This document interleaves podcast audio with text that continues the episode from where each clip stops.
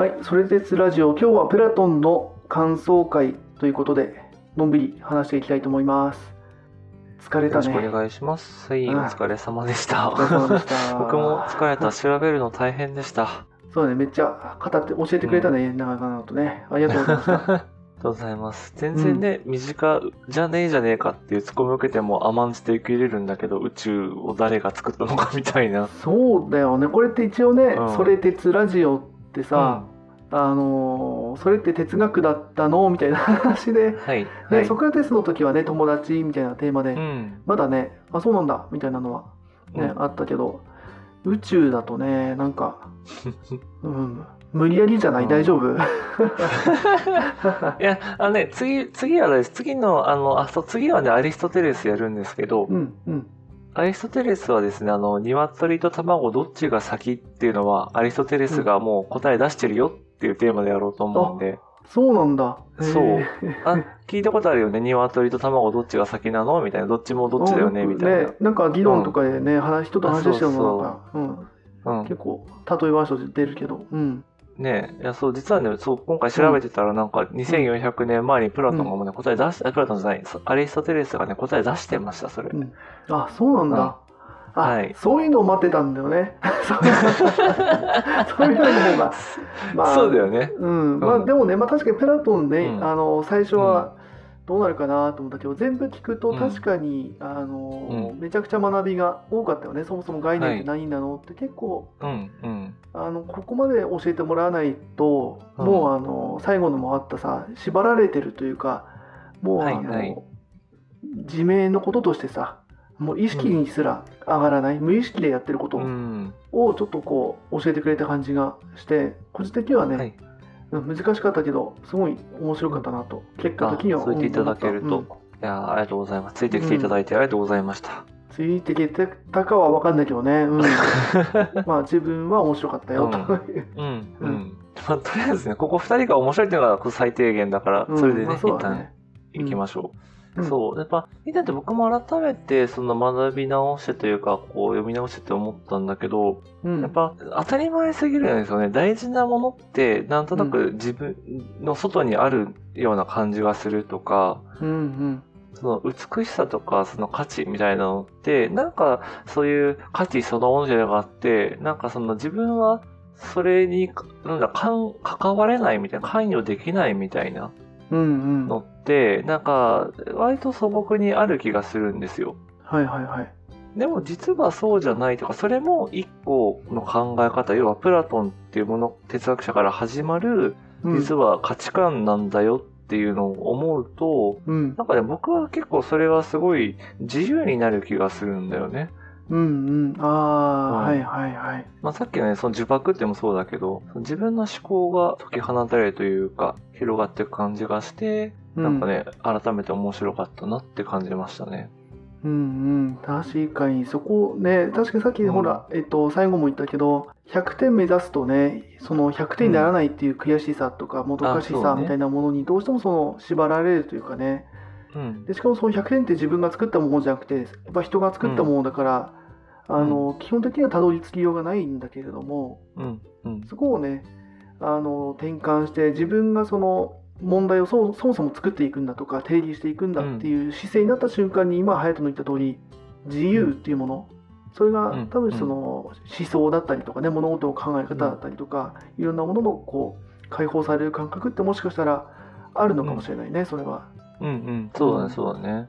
そう。なんか今ね、100点っていうのを聞いてちょっと思い出したんだけど、うんなんか、その最近読んだ記事で、とある学校で、うんその、自分の息子さんが、えっと、なんか、三学期が変わってから毎回100点を取るようになったみたいなうんのがあって、へえで、なんかそういうツイートが話題になってたんで、こう見てみたら、うん。なんかよくよくその学校に話を聞くと、うん。要は、えっと、一回やって、バツはつくんだけど、ちゃんと直して答えを書いていったら、最終的にはこう100点にしてくれるというか、100っていうのを書いてくれるみたいな取り組みをしましたと。うんうん、1回じゃなくてね、テストが1回じゃなくて帰ってきてもう一回直してっていうふうに。うん、そう。で、それによって子供がそのテストを隠さなくなったし、うんうん。100点取ったんだよって言って喜んでくれるようになったし、はいはいはい、ちゃんと復習もそれになったしっていうので、まあ、すごくいいよねみたいな話で、あ確かにそれって素敵だな。100点とか0点からこう順位付けられるっていうのじゃないやり方があるんだ今はって思っていいなと思ったんですけど、うんうんうん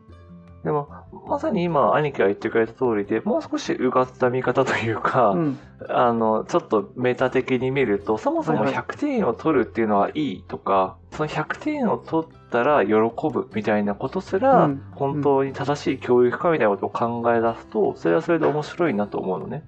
まあ、そうね、そこはね、いろんなね、うん、教育的な議論、観点もあるだろうけどね、うん。うん、そうそうそう。確かに、それはあると思う。ね、なんかね、当然ね、教室とか学校っていう場で教育をするんだったら、やっぱりそういうある程度の制度が必要だろうけどとか。うんうんうん。でも、じゃあその制度っていうものを離れた時に、まあね、最近それこそその、まあ自由教育というか、その、うん。総合的な時間とかっていうのも、まあ、うん、一定こう広がってきてる中で、うん、あの探究の時間ね、うん、あそうそうそう。本当にその子供というかね人が学ぶというか身につけることってどういうことなんだろうみたいな。うんうん。うん。なんか言葉でなんかね、あの、このイデアというかプラトンの話って、まあ引き寄せようと思ったら引き寄せられるんじゃないかなって思って。そうだね。多分、その教育的な話で言うと、うん、本当にそうだよね。あのー、そうだよねって言うと 偉そうだけど、確かにこういったね、あのそもそもやっぱ概念っていうものを定義していこうみたいなところまで、あの踏まえた上で教育みたいなものを考えていくと本当にそうだよね、うん、そもそもそれで言うとあの教育ってじゃあ誰が誰に教育を施すんですか？っていうところから、多分今は考えなきゃいけなくて、うんそれは果たして国なんだろうか？みたいなね、そうだね。大きくなってくるね、うん、なっちゃうしさっきのね100点。さっき早田が教えてくれたその全員100点にするっていうそのプロセスをきちんとその、えー、と子どもたちにその自己それこそなんていうな、えっと、承認欲求かな、もしくは実現欲求みたいなものをちゃんと、うん、えっと、いろんな理解度がある中で、全員を100点に導くって、それはすごく素晴らしいことだし、そうだね。その100点っていう中ではすごく意味のあることなんだけれども、うん、それはそれでもちろんその何か課題を解決するという能力が必要だったときに、ちゃんとね、うん、与えられた課題を100に近なるべく近い感じで、まあ、遂行する。それはめちゃくちゃ重要な、多分どこにいても重要なスキルで、それは仮にう、ん、自分でね問題作れたとしても、まあ、自分でねもちろんその問題を解く必要はないんだけれども、うん、ある程度ねそれを解くとかディレクションできる必要はあるっていう意味で、ね、そこはそれも重要なんだけどね、多分今いろんな人がそのさっきの探究の時間とか探究学習が必要だとか言われてるのは多分その問題をじゃあ自分たちで作りましょうとか仮説を自分たちで立てましょうっていう、そういうところ能力がちゃんと必要なんですよっていうものがおそらくね、国レベルだったりとか、まあ、その他どっかのレベルで、多分その注目を浴び始めてるのかなっていうね。うん、まあ、浴び始めてるとか、それがやっと日の目を浴びてきたって感じなのかな。そうだね。そうだね。うん。ごめんね。なんか、長くなっちゃうね。こういう話をするとね。でもね、やっぱこうね、ちゃんとやっぱ伝えようと思うと、そのやっぱ言葉って長くなるというか、なんだろう、こう。ごめん、話長いよね。ねいや、でもね、それってすごい大事だと思うんだよね。うん。なんかやっぱりこう、ね、効率のいいやりとりだと、なんとなくお互い分かったような気になって話しちゃうんだけど、うん。こうやってね、改めて、じゃあ教育とはとか100点を取るっていいことかみたいな話って普通しないじゃない。そうだ、確かにこれだけでね、本当、うん、ね、私同じようにね、うん、時間かかっちゃうもんね、確かに。これ真面目に議論する。議論っていうかね、話すとね。うん、ね、話すと。そう。うんでもやっぱりね、こういうその、まあ、それこそね、今回、まあ、ソクラテス、プラトンって今、このラジオでもやってるけど、うん、やっぱり彼らはそのね、問答というか、お互いにかちゃんと話をしながら、あでもこれって分かってなかったかもとか、いや、これって本当はどうなんだろうっていうのはやっぱすごい大事にしてる流れだから、うん、うん、それはね、多分今後もこのラジオでもずっと続いていくんじゃないかな。うん、そうだね、確かに。なんか、そういうそのさっきのでちょっと話が広すぎるかもしれないけど、うん、こう自分を縛ってるそういった固定概念とか呪縛しかも無意識レベルでの、うん、そういったものからこう少しずつこう、まあ、解放っていうとなんかそれこそなんかね、いやらしいっていうか その思想がね、それがいいみたいになっちゃうとそれも嫌なんだけど、はいはいまあ、なんかそういうのを一個一個なんかこうほぐしてくれる感じはあるのかなってなんかねこのまだねソクラテス・プラトンしか聞いてないんだけれども、うん、ちょっと思ってなんか、うん、個人的にはすごく面白いなと思ってる。うんうんうん。うん、そうですね。なんかね、その、ぐらいでもいいし、やっぱこう、もっとね、きつい、きついというか本格的な哲学者とかになると、うん。やっぱこう哲学をするっていうのは、まあそれこそふ最近フーコーとか改めてこう勉強して、あうんすげえなって思ってるんだけど、なんかやっぱり自分を更新していく作業というか常に新しい自分に生まれ変わるみたいなうん。ことを哲学っていうそのなりわいを通じてやってる人もやっぱりいて、はあ、はいはいはい。そう。だからつまり、自分が例えば書いた本を、えっと、乗り越えないと、次うん自分が哲学をする意味はないみたいなことをやっぱ考えたりするのね。はいはい。うんうんうん。なんとなくその感じは、なんか、プラトンの感じから聞いても、なんか想像できる気がする。うん。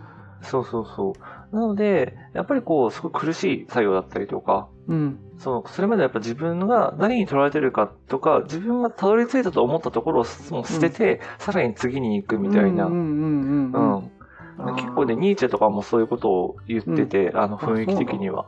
うんううんん。